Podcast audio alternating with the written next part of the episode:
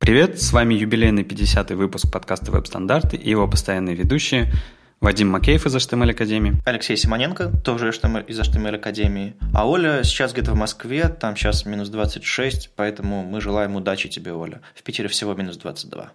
ВСД в Москве 28 января не забывайте, мы в пятницу анонсировали, коварно анонсировали, что закроем регистрацию. Ну, почему коварно? Потому что все проснутся, я думаю, только 9 января, в знаменитые российские праздники. А, а мы уже начали работать раньше и вдруг поняли, что э, регистрации-то, места-то, места-то кончились, и поэтому закрыли. Так что если не успели, ну, черт, не повезло. Доклады новые мы анонсируем на этой неделе. Еще, наверное, штуки 4, а то и 6, ну, чтобы в программе было десяточка давно в Москве мы ничего не проводили, поэтому хочется, хочется всем дать шанс рассказать э, хороший доклад. Секретная конференция Rolling Scopes пройдет э, в Минске 18-19 февраля. Почему секретная? Потому что я о ней узнал совершенно случайно. Я э, мелькнуло название сообщества. Я снова полез посмотреть, как у них дела, и выяснил, что у них, оказывается, конференция есть, в феврале уже есть, то есть совсем скоро. А я был подписан на их твиттер, а там никакой информации, по-моему, последнее обновление там в сентябре или в октябре. А, и выяснилось, что у них, оказывается, уже и список докладчиков есть, они уже заявки на доклады закрыли. В общем, ребята прячутся, но я надеюсь, э, это не помешает им собрать людей и хорошую конференцию. Я вот думаю подать заявку со своим ванильным CSS, э, прочитать доклад. Так что, если повезет, э, увидимся в Минске в феврале. В январе у нас будет еще Питер CSS метап очередной, 10 по-моему, да. А, и мы, конечно же, ищем доклады для него.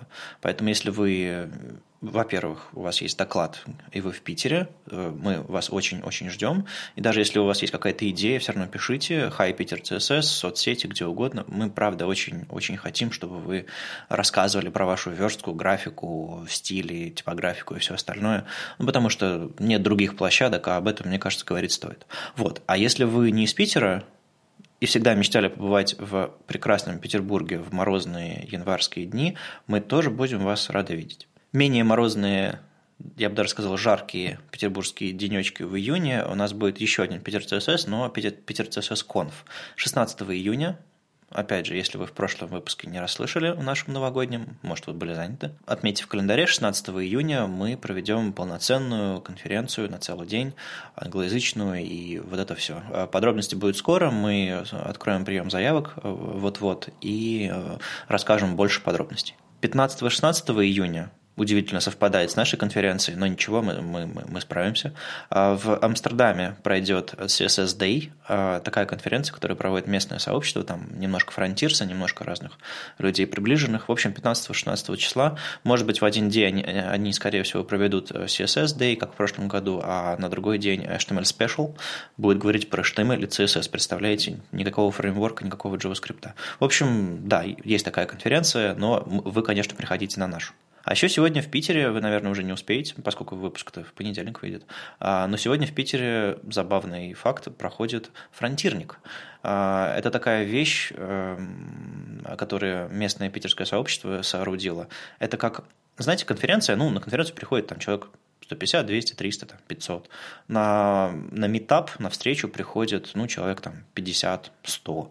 А на фронтирник приходит несколько человек, запираются в квартире и говорят про фронтенд. Ну, может быть, что-то выпивают или так далее. Ну, что делать, делать, делают на фронтирниках, а, на, на квартирниках? Ну, может, под гитару играют, не знаю, что делают. А, я думал зайти сегодня, вот не знаю, получится, не получится. А, там, правда, правда очень холодно на, на улице. На этой неделе новостей было немного, мы вас немножко готовим к рабочей неделе, там, публикуем по несколько новостей в день. Но вот в пятницу немножко разошлись. Ну, в общем, из интересного был э, пост э, Чарли Дица, э, еще декабрьский. Он написал интересный обзор того, как дела обстоят с, с адаптивным дизайном не в верстке, не в коде, а именно в редакторах. Потому что ваш дизайн еще где-то нужно рисовать, прежде чем вы его сверстаете. А, ну, по крайней мере, дизайнеры, которые привыкли рисовать. И он рассказал, как дела обстоят в, в редакторах, которые позволяют делать адаптивный дизайн а, в софте, то есть Xcode, там, где люди проектируют интерфейсы для приложений для Mac и для iOS. И там есть э, возможность э, так называемый автолейаут привязывать элементы к разным частям интерфейса при ресайзе. Соответственно, если у вас там куча разных разрешений там, у iPad, айфонов и так далее, ваше приложение, которое использует этот автолейаут, будет красиво ресайзиться. И, собственно, этот принцип, по-моему, используется во всех остальных редакторах графических, которые вообще на эту тему задумываются. И, собственно, он рассказал про скетч, которым сам пользуется, про довольно примитивный, но все-таки работающий механизм привязки элементов. Там их можно там ресайзить, прикреплять к краям, флоутить. Ну, в общем, базовая, очень базовая штука, потому что вертикально не работает, только горизонтально. Еще рассказал про всякие веб-based штучки, типа фигмы, еще чего-то. И, что интересно, совершенно не упомянул про Affinity Design, Affinity Designer. А, и нам об этом сказали а, наши читатели во ВКонтакте. Спасибо им большое. А, дали ссылку на видео, где показано, что в Affinity дизайнере версии полтора есть на самом деле те же сам, тот же самый контрол, который очень напоминает на автолейаут из Xcode, который позволяет привязывать элементы. Ну, грубо говоря, вы можете сказать детям, мол, не прикрепляй детей, дети будут резиниться, а потом каждому ребенку можно указать свойства, мол, прикрепись к шапке, не резинься, оставайся вот таким-то, другим-то. То есть, грубо говоря, можно быстренько в какой-нибудь что-то вроде флексбокса накрутить, но вот в графическом редакторе.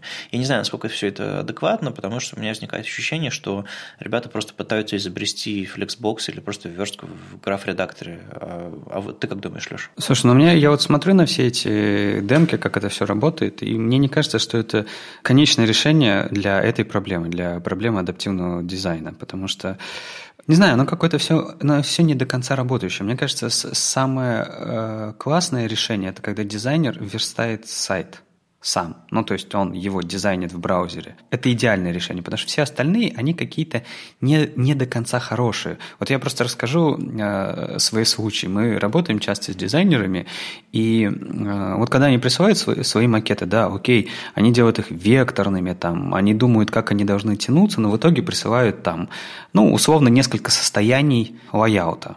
Но если вы делаете не просто перестраивающийся дизайн, а нормальный адаптивный дизайн, который а, резиновый весь, да, и перестраивается на определенных точках, то вам этого нифига недостаточно. Самая главная проблема в этом случае – это вот всякие серединные состояния. То есть состояние где-то, а, когда мы почти дошли до точки перестройки – и в этот момент все косяки вылезают. Вот вообще, вот сколько у меня практики не было, все косяки вылезают именно в этот момент. И верстальщики не знают, что с этим делать. Дизайнеры, конечно, это не подразумевали, потому что вроде как уже, уже места нету, а это еще, там, допустим, не, не то состояние, которое ему нужно там, и так далее. И мне кажется, на, на самом деле вот проблема дизайна адаптивных сайтов, она до сих пор не решена. Я всегда думал, что это проблема, которую, э, мне кажется, не решить. А, потому что, с одной стороны, дизайнер, который знает верстку, потенциально ограничивает себя возможностями верстки, думая о каком-то крутом дизайне или поведении, всегда думает, а можно ли это сверстать? И это такие штуки, которые, ну, как сказать, это то, что ты знаешь, ты можешь сверстать. То, чего ты не знаешь, ты, скорее всего, тоже сможешь сверстать, если повозишься, подумаешь, задашь вопрос э, и какую-нибудь новую технику используешь. То есть, на самом деле, совсем невозможных решений не бывает. Есть решения, которые сложно реализуются, но они не всегда настолько сложные, что их прям вот ни в коем случае применять не стоит. Поэтому э, дизайнер, который умеет верстать, он э, начинает использовать какие-то примитивы версточные, которые просто реализовать. И, возможно, в чем-то себя ограничивает. Поэтому, когда я делал доклад дизайнеров, э, для дизайнеров, о чем смеются верстальщики, я говорил, мол, когда рисуете, не думайте, как вы это будете верстать, даже если вы знаете. Но это, опять же, это зависит от квалификации. Ты просто так противопоставляешь дизайнеров верстальщикам, как будто бы верстальщики всегда стопроцентно классные специалисты и сделают код, ну, то есть сделают любое решение всегда, в любом случае. Это ведь тоже не так. То есть я предполагаю, что вполне дизайнер может развиваться там в навыках верстки и находить новые решения. То есть если он себе не ставит самоцелью просто знать, как верстать и для того, чтобы рисовать макеты, а когда у него цель это все-таки создавать э, продукты до конца, и он хочет их делать качественными и развиваться дальше, то почему дизайнер не может развиваться в этом? Это не так сложно, ему же не нужно там всякие прикручивать я не знаю, вот эти все workflow, Babel, JavaScript и так далее. У него там просто HTML и CSS. А в, то, в, то же, в тот же момент верстальщики, ну, у них тоже есть проблемы. Не все готовы там идти до конца. Кто, кто-то там опускает руки. Не, у всех там есть какая-то э, гибкость ума или там широта мысли, чтобы э, дойти своей головой до там каких-то сложных решений. Я с тобой полностью согласен, что почти все можно сверстать. И всегда, и всегда Проблема вот какая основная. Это насколько это решение некрасивое будет в итоге для тебя. А, то есть я, это просто моя проблема, например. Я всегда верстаю, как, как мне а, нравится, чтобы код выглядел, вот мне нравится, как он, э, решение выглядит. И когда оно не работает, как мне нравится, в этом коде. Э, тут начинаются вот всякие ужимки, типа, насколько я должен ухудшить вот это вот идеальное состояние кода, как, как оно мне сейчас кажется, чтобы все-таки решить задачу. Мне кажется, у многих верстальщиков э, такая же может быть проблема. И, ну, то есть, мне кажется, все-таки идеальным решением для адаптивного веб-дизайна, для рисования дизайна, это верстка. Просто верстку, к сожалению, так вот прям взять и набросать Просто ты бросил квадратик, а он прям квадратик, и нужного цвета и с рамочкой. Нельзя. Нужно все-таки взять какой-нибудь бойлерплейт, какой-то вот, а его сначала нужно написать, или библиотеку компонентов взять, если они у тебя есть, если тебе повезло, и вот как-то вот что-то накидать. И в итоге ты завязнешь в этом коде, прежде чем то есть для творчества, для того, чтобы набросать, наверное, хорошо иметь э, графический э, редактор. Но вот если тебе потом из него придется выйти на мороз, Извините, что у нас снова мороз появился. В общем, если придется выйти из зоны комфорта а, и выбросить, грубо говоря, свой дизайн, а потом реализовать его в верстке, ты, конечно, получишь там адаптивность и все такое, но вот ты какую-то часть работы выбросишь. Поэтому вот тут сложновато. Ну, да, я если так вот все отбросить, наверное, э, новые технологии, э, если когда скругленные уголки не нужно на таблице верстать, вставляя э, одиночные картиночки по краям, да, все гораздо проще. И, может быть, гриды – то, что дизайнерам поможет. Типа наверстал отдельных блочков, блочков сверстал, описал сетку, и все, все разложилось. Ну, но гриды это ж только layout, а я вот по нашим ученикам знаю, что у них две главные проблемы. Это одна проблема это с сеткой, а вторая проблема не менее важная это с декоративными эффектами. Ну, то есть, когда ты уже вот всякие э, маленькие рюшечки, там какие-то мелкие расстояния, вот это вот все копошишься, там, я не знаю, в каких-то иконочках там и так далее. Вот на это тоже уходит очень много времени, и тут, конечно, гриды не помогут, все равно придется руками это все поделать. Ну, если ты планируешь свой дизайн адекватно, то, наверное, э, решить проблему с мелочами ты сможешь в конце или вообще отдать это верстальщику, а какие-то базовые вещи дать. Ну, в общем, э, сложновато сверстать конфетку, грубо говоря, чтобы впечатлить заказчика, чтобы впечатлить того, кто, в общем-то, для кого этот дизайн делается, а потом отдать его верстальщику. Нужно уже начинать проект с проектирования в верстке. И это, это что-то совсем новое. Возможно, поэтому оно так немножко пугает и меня, и многих в общем-то, в отрасли. Мало кто так делает. Ну, но, кстати, если мы говорим про заказчика, конечно, ему, ну, там, среднестатистическому заказчику абсолютно пофиг, как оно в верстке будет. Ему и правда нужна картинка. И в этом-то смысле дизайнеры все правильно делают. Они, они там придумывают специальную подачу работ, то есть они придумывают, как это показать, чтобы, чтобы заказчик там восхитился и сказал, да, это нам подходит. Но с точки зрения дальше продакшена, это абсолютно, абсолютно неэффективно. И я с тобой согласен, что э, дизайнеру, наверное, сложно выходить там в верстку, верстать это все до конца, это слишком много времени и так далее. Но, но вот именно поэтому эта проблема и не решена. И вот мы с ней страдаем. То есть то, что дизайнер не хочет, например, тратить больше времени, чтобы понять верстку. Я не говорю, что это и вот прям обязательно, но если бы дизайнеры умели хорошо верстать и показывать свой проект именно а, в таком законченном состоянии и передавать, например, я не знаю, а, фронтенд разработчикам, чтобы они там из этого сделали single page application или там, что сейчас самое модное, то, а, то из-за того, что они не хотят, это делать, а, задача же никуда не исчезает. И время, вот это вот, которое они не хотят тратить, оно никуда не исчезает. Оно просто перекладывается на плечи верстальщика, который, конечно же, наверняка профессиональнее и быстрее сделает верстку, но в тот момент, когда он начнет делать адаптивность, у него все равно возникнут косяки, вопросы, и все равно они с дизайнером это будут решать, и все равно они потратят в сумме то же самое время. Ну, то есть проблема не решена. Ну, в общем, как мы, скорее всего, можем сделать вывод, э, адаптивный дизайн все еще чужой немножко в этих всех процессах. Все эти процессы пока еще связаны с рисованием картинок фиксированных размеров. А вот э, мы уже поняли, что как бы устройств слишком много, чтобы рисовать картинки, но все еще не наладили процессы нормальные. Тайлер Гоу решил переписать свой фронтенд, э, видимо, пришел очередной цикл э, целиком, и переписать его с SAS на PostCSS и CSS Next. Он это аргументировал, мол, хочу писать CSS, который я буду писать в будущем, такой хотел эти ховерборд и кроссовки, как у Марти. А, и решил вот пройтись по всем шагам, которые нужны для того, чтобы сконвертировать э, привычные вещи из SAS в PostCSS.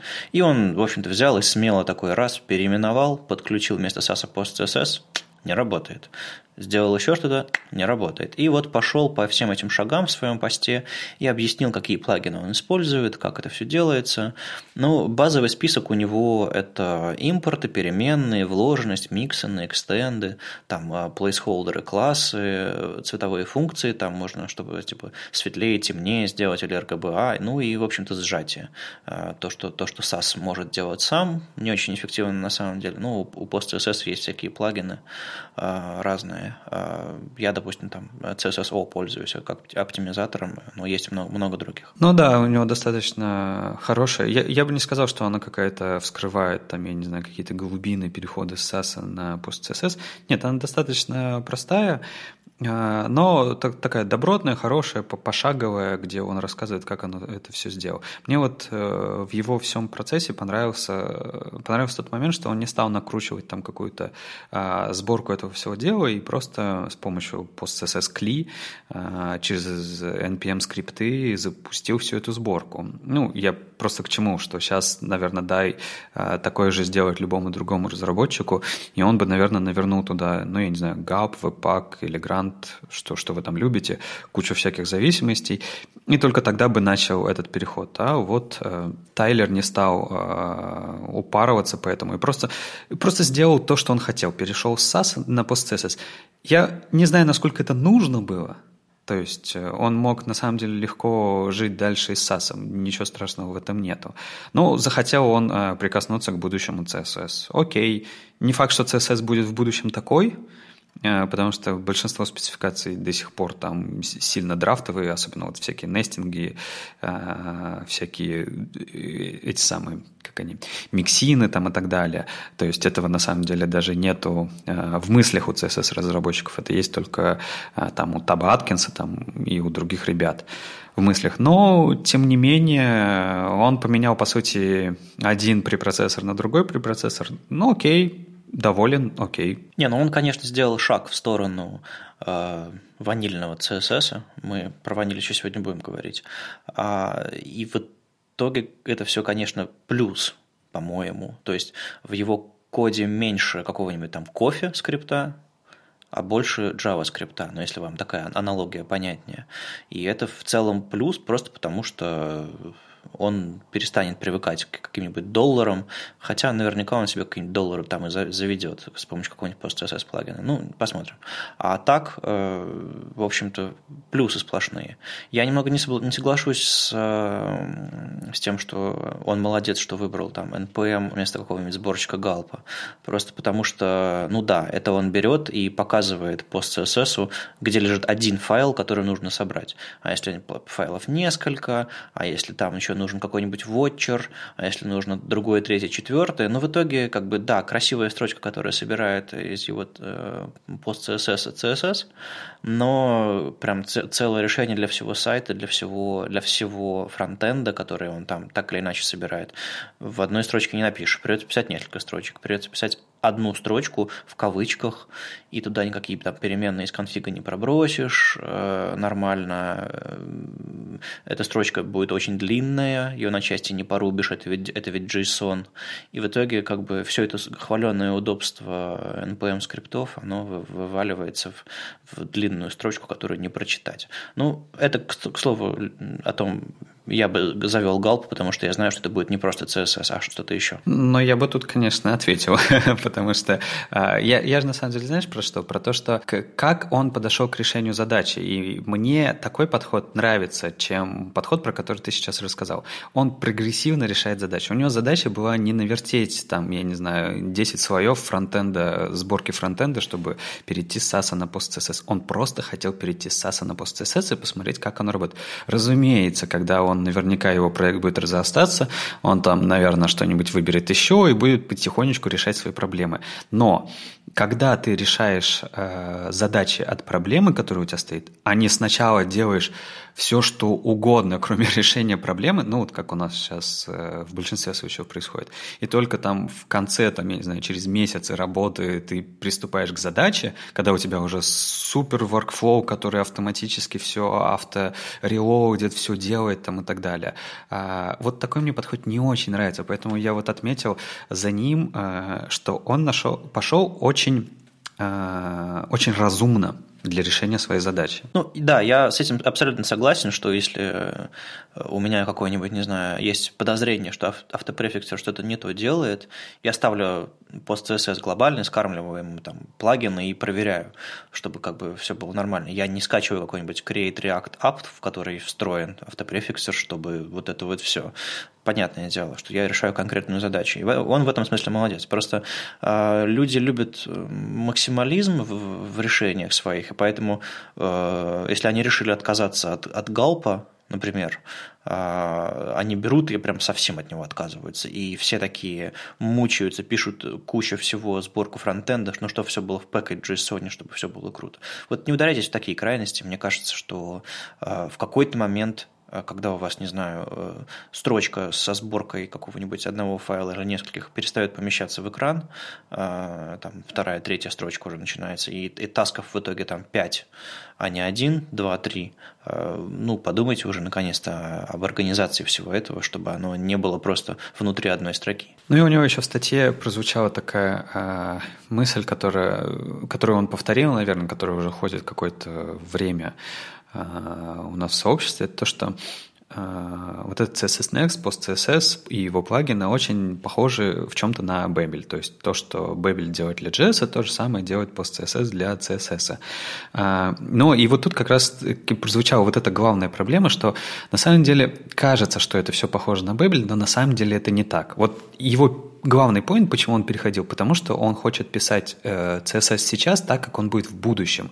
Но в отличие от JavaScript, у CSS э, совсем по-другому проходит процесс стандартизации. И в этом очень сильное отличие там, того, что делается в Babel, от того, что делается в PostCSS. Потому что в Babel есть комитет, который четко следит за э, этапами развития там каких-то модулей, и ты всегда можешь четко понимать, когда ты можешь делать для него транспайлер, насколько этот транспайлер экспериментальный или он уже практически готов, там, что он полностью там идентичен с тем синтаксисом, который будет. В CSS, в CSS такого не, нету, к сожалению. И С одной стороны, на самом деле было бы круто создать вот не, некий такой более формальный процесс а, прихода там каких-то новых штук в CSS, потому что в таком случае было бы проще таким проектом, как PostCSS. Ты совершенно не прав, по-моему. А, формальный процесс у CSS есть, а, есть отдельная страница на сайте V3C, на которой написаны все существующие официальные черновики, которыми, над которыми работает рабочая группа CSS. И на этой странице можно посмотреть все их статусы. Если чего-то черновика там нет, то это не CSS, это не то, над чем э, работают стандартизаторы, это то, что в браузерах не появится. Мне кажется, тут проблема в том, что вот этот шаблон для черновика спецификации V3C-шный э, слишком широко ходит по, по рукам, и люди, когда начинают свою идею, они берут этот черновик, публикуют у себя на сайте или на GitHub где-нибудь, э, и такие, вот, у нас черновик спецификации. Нет, это не черновик, это не CSS, это просто чья-то фантазия. Поэтому то, что э, те крошки, те, те мятые салфетки, которые авторы CSS Next подбирают за Табаткинсом, это не спецификации. Есть формальные статусы кандидат рекомендации, рекомендации, рабочий черновик, авторский черновик и так далее. Этим процессом десятки лет, а, и они все есть. Просто э, комитет ECMAScript пошел своим путем э, из-за вот этого, из этой волны внедрения. Э, если бы браузеры с таким же энтузиазмом взялись сейчас внедрять фичи CSS, конечно же, процесс был бы более налажен, изменения происходили бы чаще и лучше и так далее. Но CSS сейчас не в, не в, не в милости, наверное, разработчиков и браузеров, и разработчиков спецификаций. Поэтому вот процесс есть, просто люди не парятся, для них препроцессор делает все, что они хотят, и никто не следит всерьез. Ну, я тут больше, знаешь, про что говорил, что вот э, TC39, он как-то более на волне того, что нужно текущим разработчикам. И он прям как-то повернут к разработчикам, скажем так.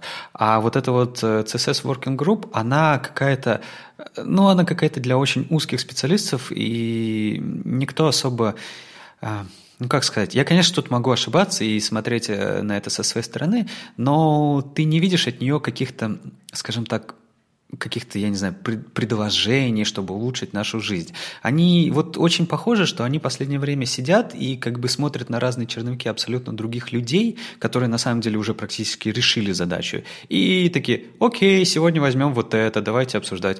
Окей, давайте сегодня вот это обсуждать. То есть они как какой-то контрольный орган стали больше похожи, а не как э, чуваки, которые предлагают какие-то идеи. Это ощущение извне, Возможно, они там классные все ребята и все делают очень хорошо для нас. Но вот не, не чувствуется этого. Не знаю почему. Ну, на самом деле, э, я вот сейчас смотрю на их список рабочих черновиков, рабочей группы CSS и э, редакторских черновиков на самом деле. И там вполне себе адекватные, адекватные, хорошие идеи, предложенные разными компаниями, разные там статусы для анимаций, скругленных дисплеев, там э, всяких для печати что-то, generated контент, там в общем, бэкграунды, бордеры развиваются.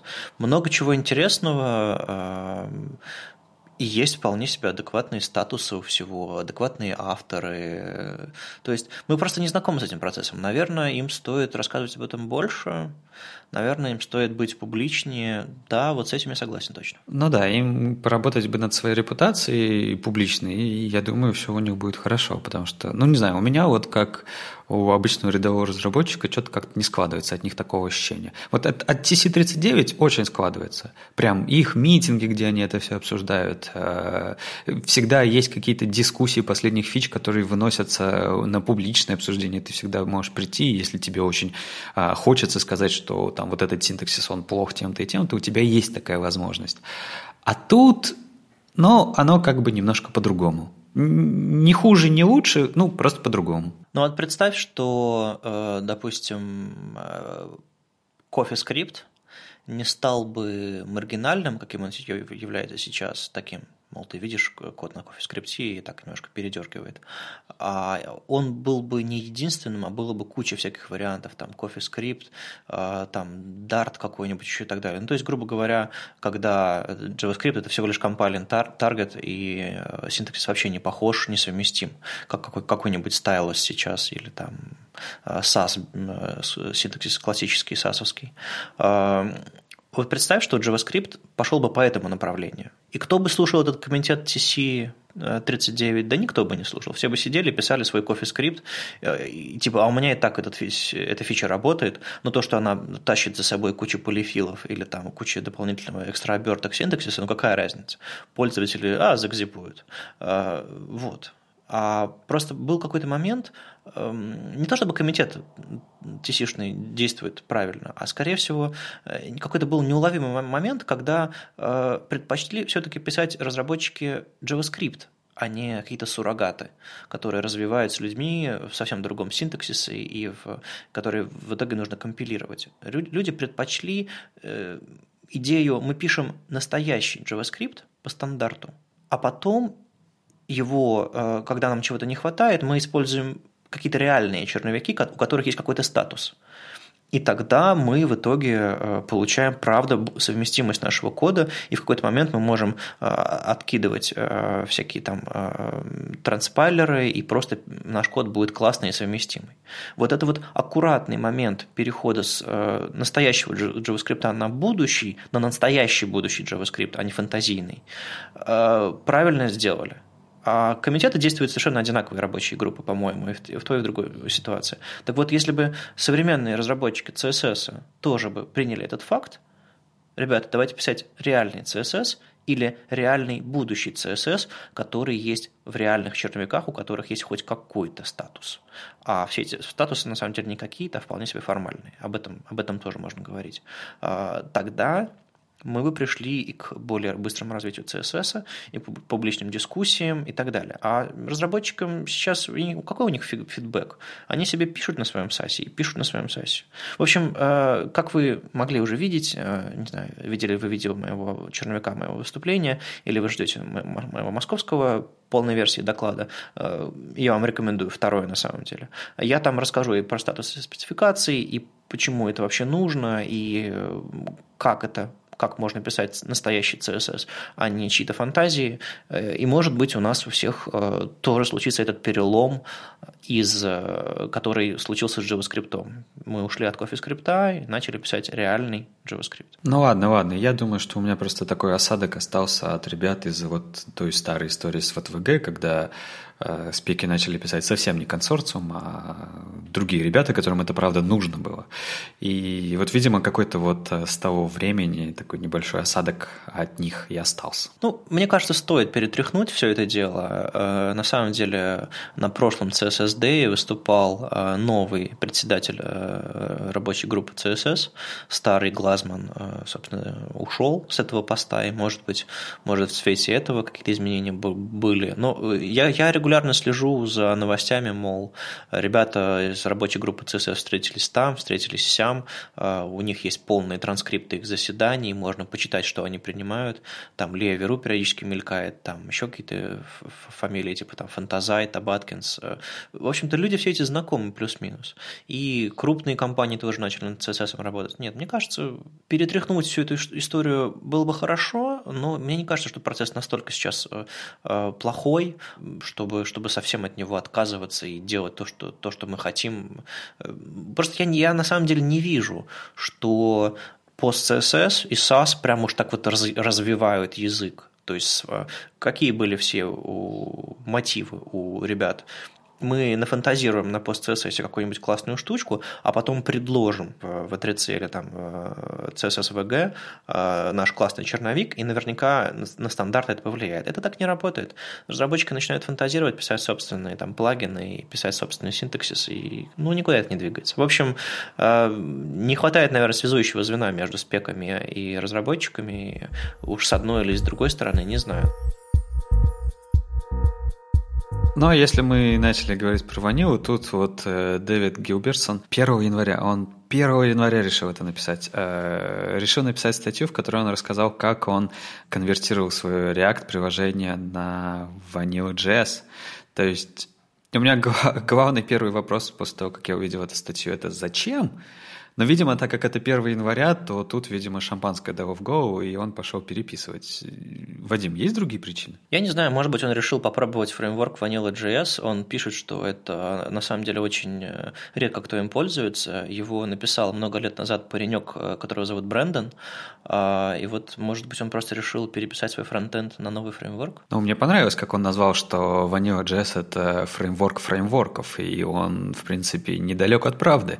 Но мы тут шутим шутим, конечно, что для обычного э, синтаксиса э, JavaScript придумывали целое название Vanilla.js, чтобы хоть как-то продвигать эту идею, что можно писать просто на чистом JavaScript без каких-то фреймворков. Потому что одно время, э, ну почему одно время? И сейчас, в принципе, так происходит.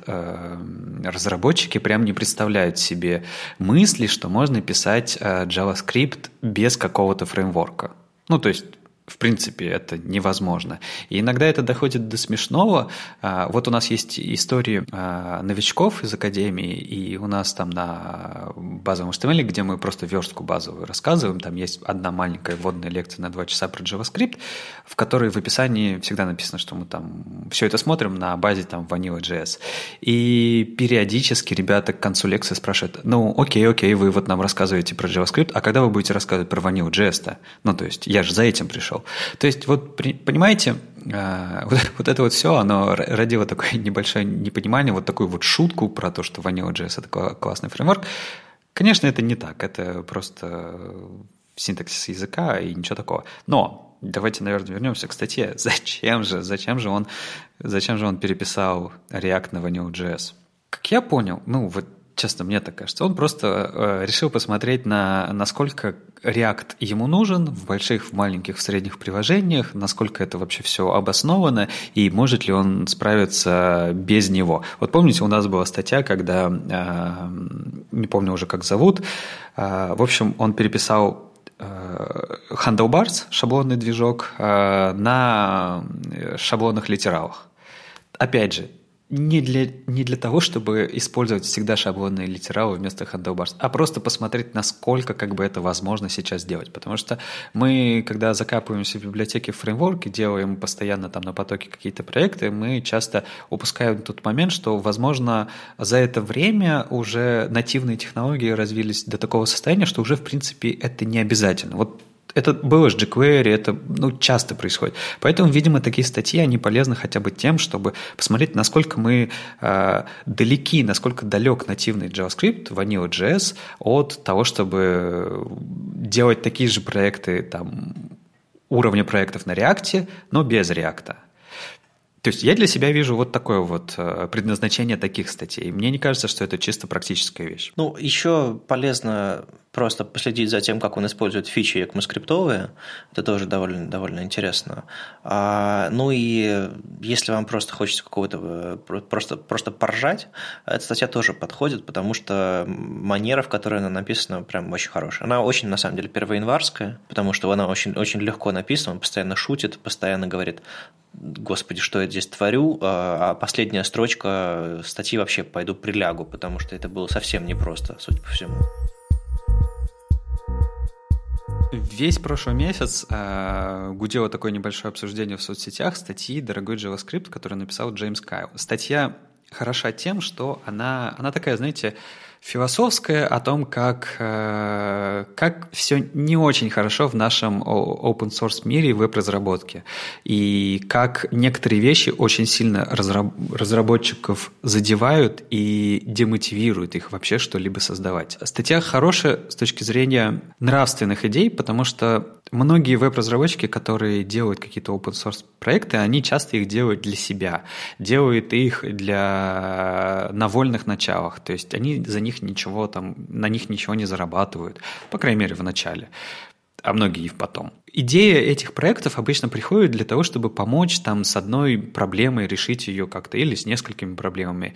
И это просто вклад в сообщество. Но, к сожалению, у нас почему-то, с одной стороны, сообщество такое, оно очень открытое, любит общаться с друг другом, но при этом в сообществе есть и такая, знаете, э, волна хейтерства, когда мы ненавидим там одни технологии против других, когда мы высмеиваем там одни технологии, когда мы там высмеиваем подходы. Почему-то а, вот у нас очень-очень много разных-разных подходов, и, и почему-то если вы выбрали там определенные для себя подходы и библиотеки, и инструменты, а все остальные вы некоторые ребята, все остальные библиотеки как-то не любят, ненавидят, не могут принять то, что как бы кто-то делает по-другому. И это все выливается в такое вот хейтерство, в такое э, негатив, который выливается в первую очередь на open source проекты. И это на самом деле очень плохо сказывается на авторов этих open source проектов, потому что, ну, когда вы, знаете, пилите там какую-нибудь библиотеку для того, чтобы э, в течение месяца, для того, чтобы внести какой-то вклад в сообщество, чтобы всем стало проще, а к тебе приходят и говорят, что, как бы, чувак, ну, прости, но ты говно какое-то написал, у тебя тут плохо работает, все, иди и исправь. Конечно, это демотивирует. И вот эта статья, она хороша тем, что автор как раз-таки рассказывает, как он участвовал э, в таких больших проектах, как Babel, Flow, Yarn, Learn, и как в этих проектах он столкнулся с этим хейтерством и как все это вообще плохо влияло на него? Ну, по-русски об этом в последнее время давно уже, на самом деле, говорит Андрей Ситник, который столкнулся тоже с большим проектом. Э, автопрефиксер, пост-CSS – это огроменные проекты, и, с одной стороны, можно завидовать Андрею тем, что он придумал эти вещи, ну, и быть благодарным, безусловно, э, но, с другой стороны, не позавидуешь, потому что все это, все это нужно, все этим, всем этим нужно управлять э, нужно принимать решение, в какую сторону проект развивается, в какую нет. Нужно давать какие-то инструменты людям, нужно помогать, отвечать на вопросы и просто говорить, ребята, мы в эту сторону не пойдем, потому что вот такая вот идея у проекта. Мы не будем действовать вот, вот так, а будем действовать по-другому. То есть вот так действуют авторы или там мейнтейнеры проекта. Ну вот смотрите, если вы написали свой какой-нибудь библиотечку, которой пользуются два человека э, и код, то есть трое максимум.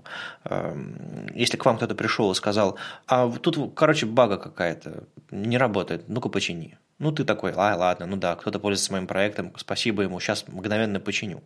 А если вы автор проекта, у которого там тысячи, десятки тысяч, сотни тысяч пользователей, а, у которых там все графики идут, идут вверх, то вы, конечно, рады этому у вас куча пользователей, и ваша работа замечена, и вам это поможет в карьере, в, в опыте работы.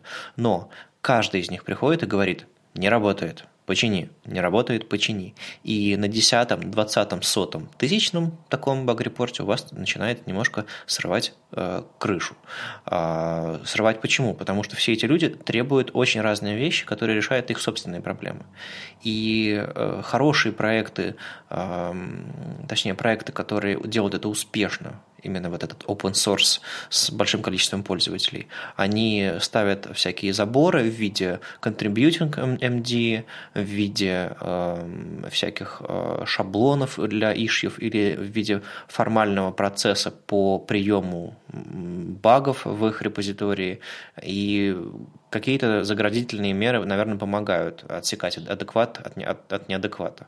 Но в целом все равно моральное какое-то эм, эмоциональное выгорание происходит. И я не знаю популярных проектов, которые э, годы ведут одни и те же люди просто с железными нервами. Очень часто мейнтейнеры меняются, очень часто прям отдельные люди занимаются вычисткой ишьев от э, потока разработчиков. Какие выводы из этого можно сделать? Ну, если вам повезло или не повезло оказаться автором такого проекта, почитайте, посмотрите доклады на эту тему, потому что это довольно интересный опыт.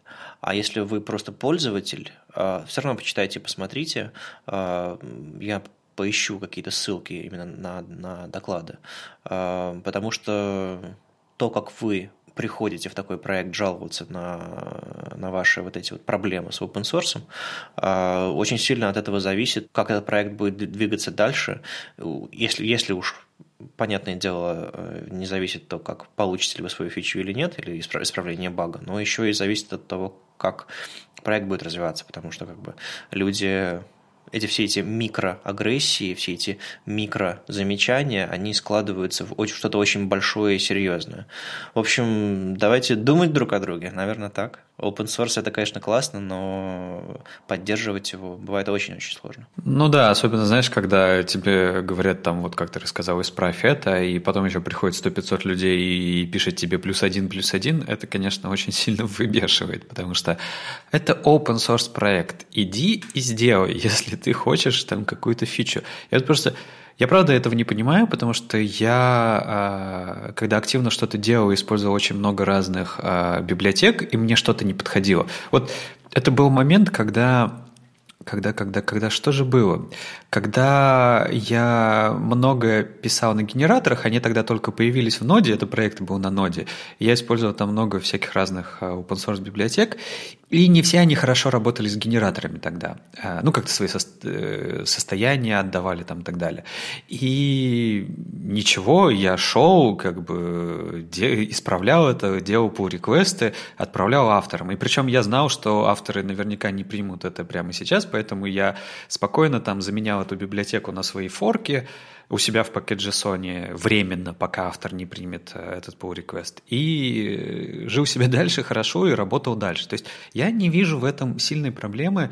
Пошел, и исправил. Все библиотеки достаточно маленькие, чтобы легко разобраться. У многих есть тесты. Конечно же, там не все open source проекты хороши, то есть во многих нет там, я не знаю, change-логов, readme, как это вообще использовать, документацию, нету тестов. Но даже учитывая это все, ну, зайдите в код, он часто нормально читаемый. И часто можно взять и самим исправить. Вот мой главный поинт это в том, что если в общем, open source библиотека вам ничего не должна, и тем более ее автор вам ничего не должен. Хотите, чтобы она работала хорошо у вас, пошли, исправили. Вам автор не принимает это, форкнули, используйте ее сами. Ну, то есть, я вот не понимаю этого принципа идти и жаловаться, как будто бы тебе все должны. Вы же разработчики. Ну, знаешь, есть еще момент, связанный с квалификацией. Если речь идет про какие-то модули, которые просто делают магию, ты их подключаешь, они работают.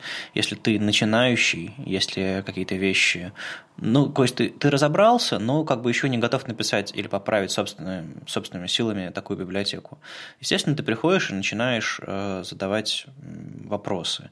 А у тебя, в принципе, есть право написать об этом. Вопрос в том, как ты это напишешь, даже, я имею в виду, без pull реквеста Вопрос в том, как ты это напишешь, как ты сформулируешь, и очень часто для новичков, опять же, заградительные или точнее, ну, вспомогательные в ритме очень часто э, размещаются штуки, мол, э, баги отправляйте вот в этот репозиторий, потому что я всего лишь, мой, мой пакет всего лишь обертка над ним, или э, э, читайте документацию здесь, прежде чем отправлять баг. Ну, то такие вещи тоже решают. В общем, я к тому, что не всегда есть возможность поправить код. И отсюда берется э, желание, искреннее желание использовать но невозможность. И от многие, на самом деле, а, ишьи без кода, без pull реквеста они как раз об этом. Ну, я, да, я, конечно, это понимаю, но я вот в общей массе в это не верю, потому что я считаю, что тут работает лень.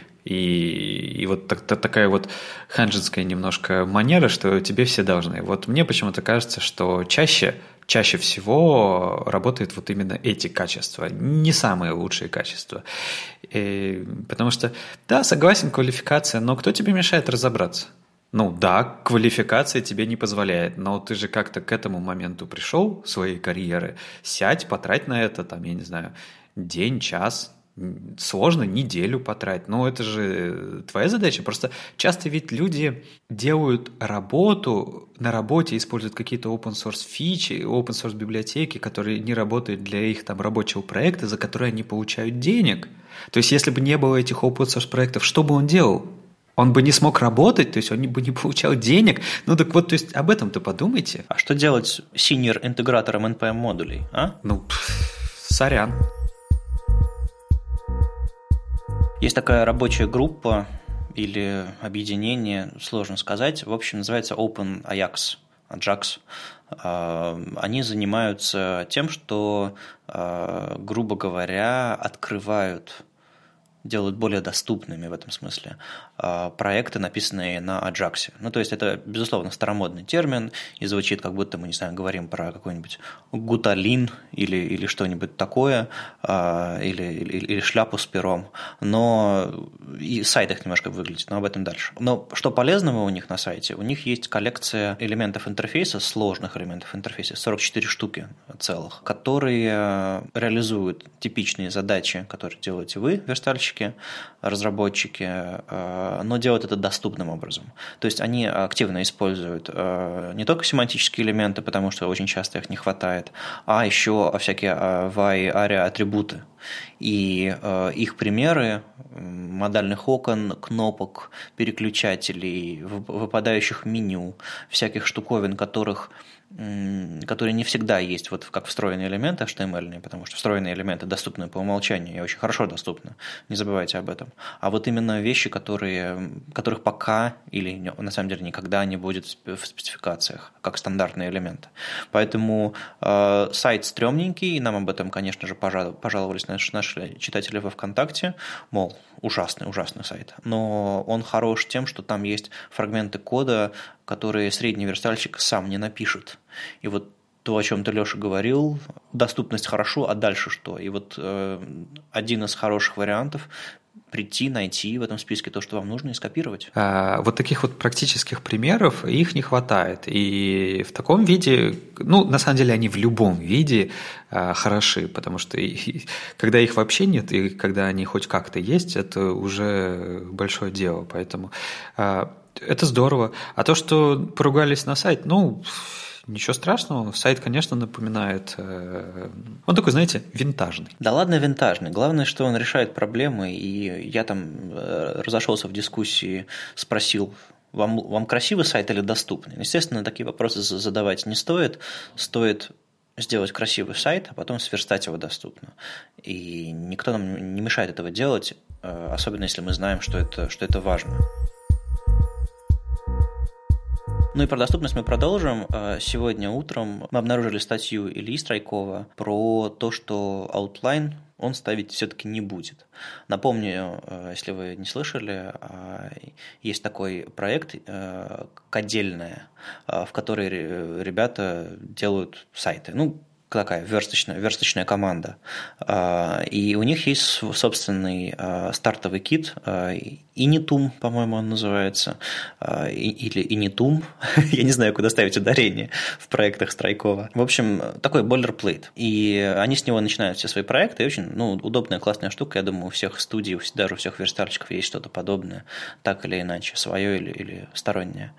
И у них в нем как я увидел, когда они его анонсировали, а, написан outline none, то есть обводка во время фокуса элемента с помощью клавиатуры, она отключена. То есть в инпуте нет аутлайна, у кнопок нет аутлайна, у textarea нет аутлайна, там, у селектов, по-моему, тоже нет аутлайна. А, и в чем проблема?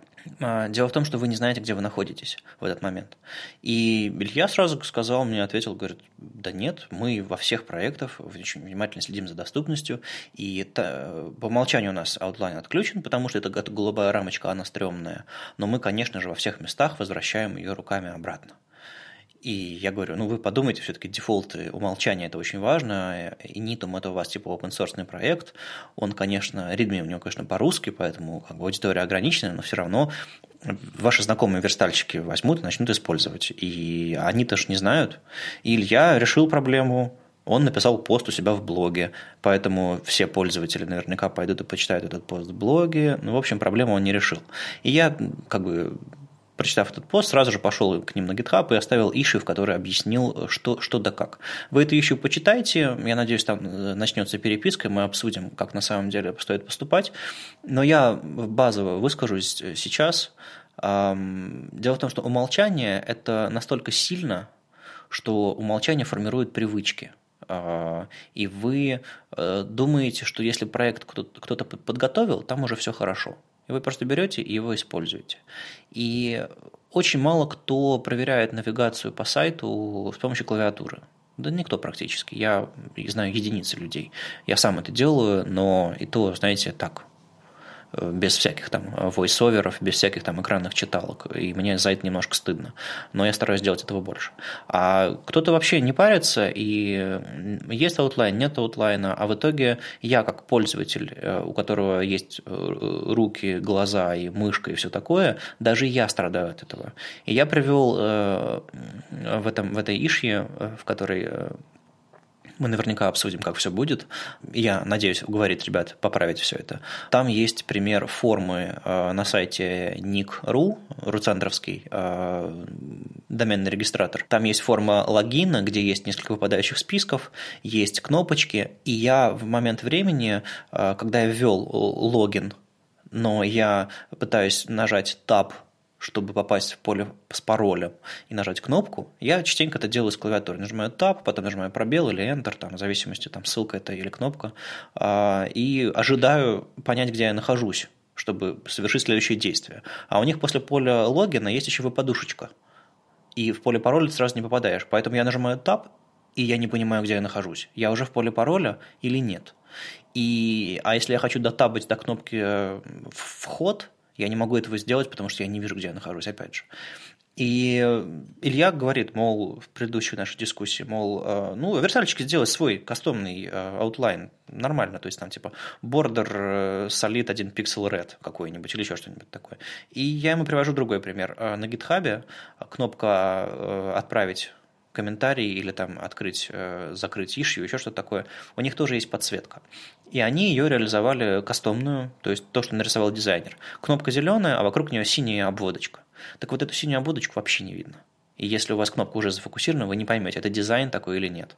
И когда верстальщик какой-нибудь, редко дизайнер на самом деле рисует, решает, что этого аутлайна достаточно, то его, скорее всего, не увидит человек, у которого плохое зрение. Поэтому мой совет а, – никогда не сбрасывайте outline, потому что вы об этом забудете, люди, которые пользуются вашим кодом, об этом забудут, ваш шаблон разойдется и будет слишком поздно.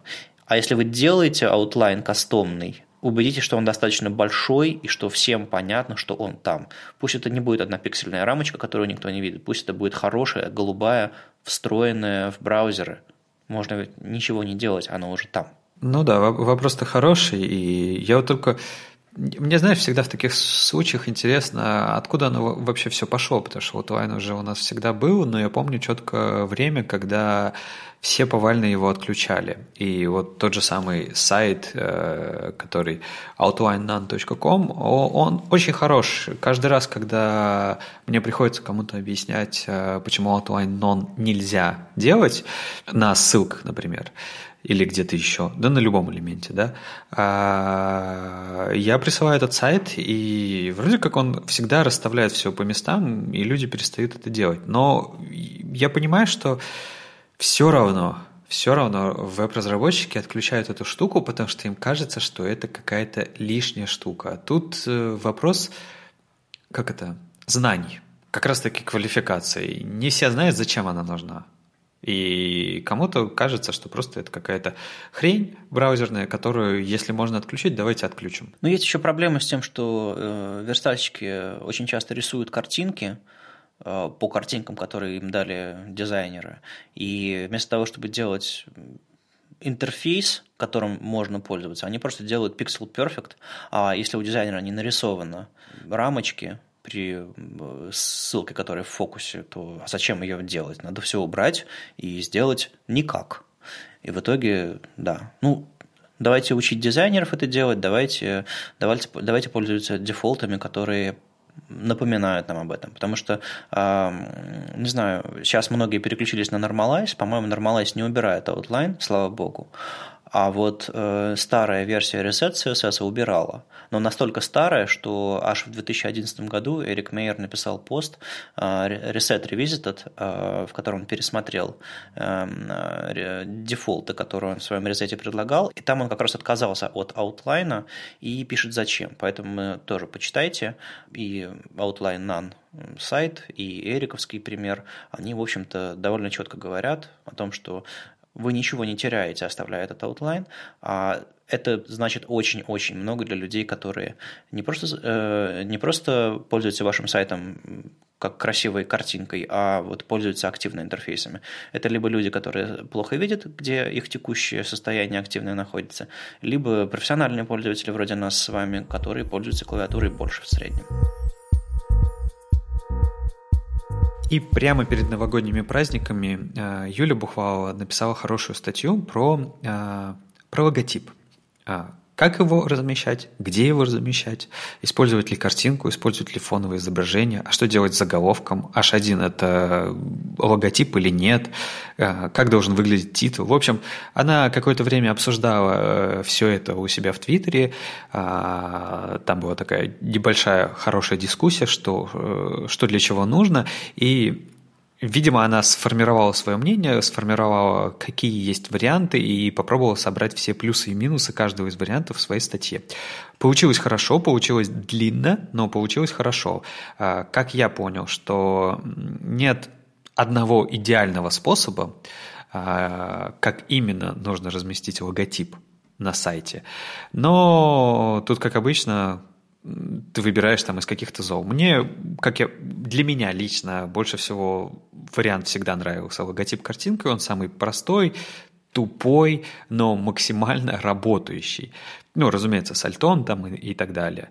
Но есть и другие варианты. Мне очень понравилось, что Юля пошла э, далеко в этом своем исследовании и не просто посидела, порассуждала, как вставлять логотип, а внимательно протестировала, э, причем не только VoiceOver, но еще NVDA на Windows, и посмотрела в разных браузерах, как они себя ведут, а, и кроме этого рассмотрела разные нетипичные случаи э, логотипа. Ведь что такое логотип? Это, во-первых, а, место, куда кликают, то есть туда, там частенько бывает ссылка. Это то, что появляется первым практически на странице, то есть поисковики, а, они могут а, найти картинку вашего, с вашим логотипом а, и выдавать в результатах поиска, если вы правильно альты пропишете, если, вы, если ваша картинка адекватно доступна и так далее. Это что? Ведь логотип можно еще захотеть скопировать со страницы, потому что если я пишу о вашей фирме, и у вас нет отдельной страницы с, с, со списком э, графики э, вашего фирменного стиля, то я могу просто скопировать ваш логотип с сайта, поэтому если она в SVG и в, еще адекватно вставлено, что не нужно мне знать программирование, чтобы вытаскивать ее из, из, из супер CSS в псевдоэлементе каком-нибудь, то это еще круче. В общем, она пошла по разным вещам. И э, очень интересно, конечно, разобрала разные способы. Для меня лично э, я для себя решил, что H1 с фоновой картинкой Э, это идеальный вариант, потому что он провоцирует э, сохранять заголовочную структуру сайта. Объясню. Э, есть самый главный заголовок на странице на самом деле, и все доклады про доступность говорят, что это он. Это не H1, это title. Title страницы – это важно, потому что если она открылась, важно на ней анонсировать не ваши ключевые слова для подъема сайта в поисковиках. Ну да, извините. Не весь этот мусор, а где вы в данный момент находитесь, а там уже можете добавлять весь свой мусор, если вам это очень нужно, но, но господи, хватит уже эти темные э, вещи творить с, с интернетом. Следующий заголовок важный – это H1. Он говорит о том, где мы сейчас находимся, на какой странице. Он структурный заголовок. Поэтому, если вы находитесь на главной странице, мне кажется, что адекватнее, чтобы там было название сайта всего. Если вы находитесь на внутренней странице, то там должен быть один заголовок H1 на странице, и в нем должно быть, допустим, название этой страницы. А название сайта, даже если оно графически представлено на этой странице, там быть не должно. То есть разметка, допустим, логотипа на главной странице и на внутренней странице может отличаться. И это абсолютно нормально, как бы шаблонизаторы, условия, все это дело, ну, вы, вы можете это сделать. И структура заголовков тоже может меняться и на главной, и на внутренних страницах. Если у вас фрагмент статьи э, на главной в виде тизера, то там не должно быть H1, допустим. А на, на странице статьи H1 должен быть. Ну, в общем, это моя теория, я когда-нибудь ее разверну более подробно, а Юлия рассказала, вот какие способы использует она. И мне очень понравилось в, конкретно в один из способов, даже не, не то, что как способ, а скорее, э, что с ним связано. Юлия рассказала, как имитировать картинку, когда у нас фоновое изображение э, используется внутри CSS. То есть зачем вообще имитировать картинку? Чтобы э, читалка адекватно восприняла этот элемент, даже если там div, можно написать role image, ария атрибут, и тогда читалка воспримет эту, эту, этот элемент как картинку. Но э, у картинок хорошо бы иметь alt. А у такой, если просто role image, альта не будет. Так вот, если добавить атрибут aria label и туда вписать какой-то текст, то тогда это будет картинка с текстом. То есть вы можете использовать любой элемент, не обязательно AMG. И в итоге для альтернативных э, читалок, альтернативных средств доступа к, к вашему сайту вы получите картинку, ту, ту самую любимую Лешину AMG. Но вы можете использовать, конечно, AMG. То есть э, очень рекомендую посмотреть, потому что как бы заголовок, даже не заголовок, а именно вот логотип есть на каждой странице каждого сайта. И мы, мы частенько это делаем. Давайте подумаем, как сделать это правильно. И спасибо большое, Юле, за, за хорошую статью. Об этом редко говорят. А уж в таких подробностях практически никогда. Ну, Юля всегда очень добротно подходит к делу, всегда очень э, подробно описывает э, те свои изыскания, которые она находит. Вот э, за это я, например, очень люблю ее блог. С вами был 50-й юбилейный выпуск подкаста «Веб-стандарты» и его постоянные ведущие Вадим Макеев из HTML Академии. Алексей Симоненко, тоже из HTML Академии. И услышимся на следующей неделе. Я надеюсь, Оля вернется из Москвы не заболевшей, теплый и ламповый. Пока. Счастливо.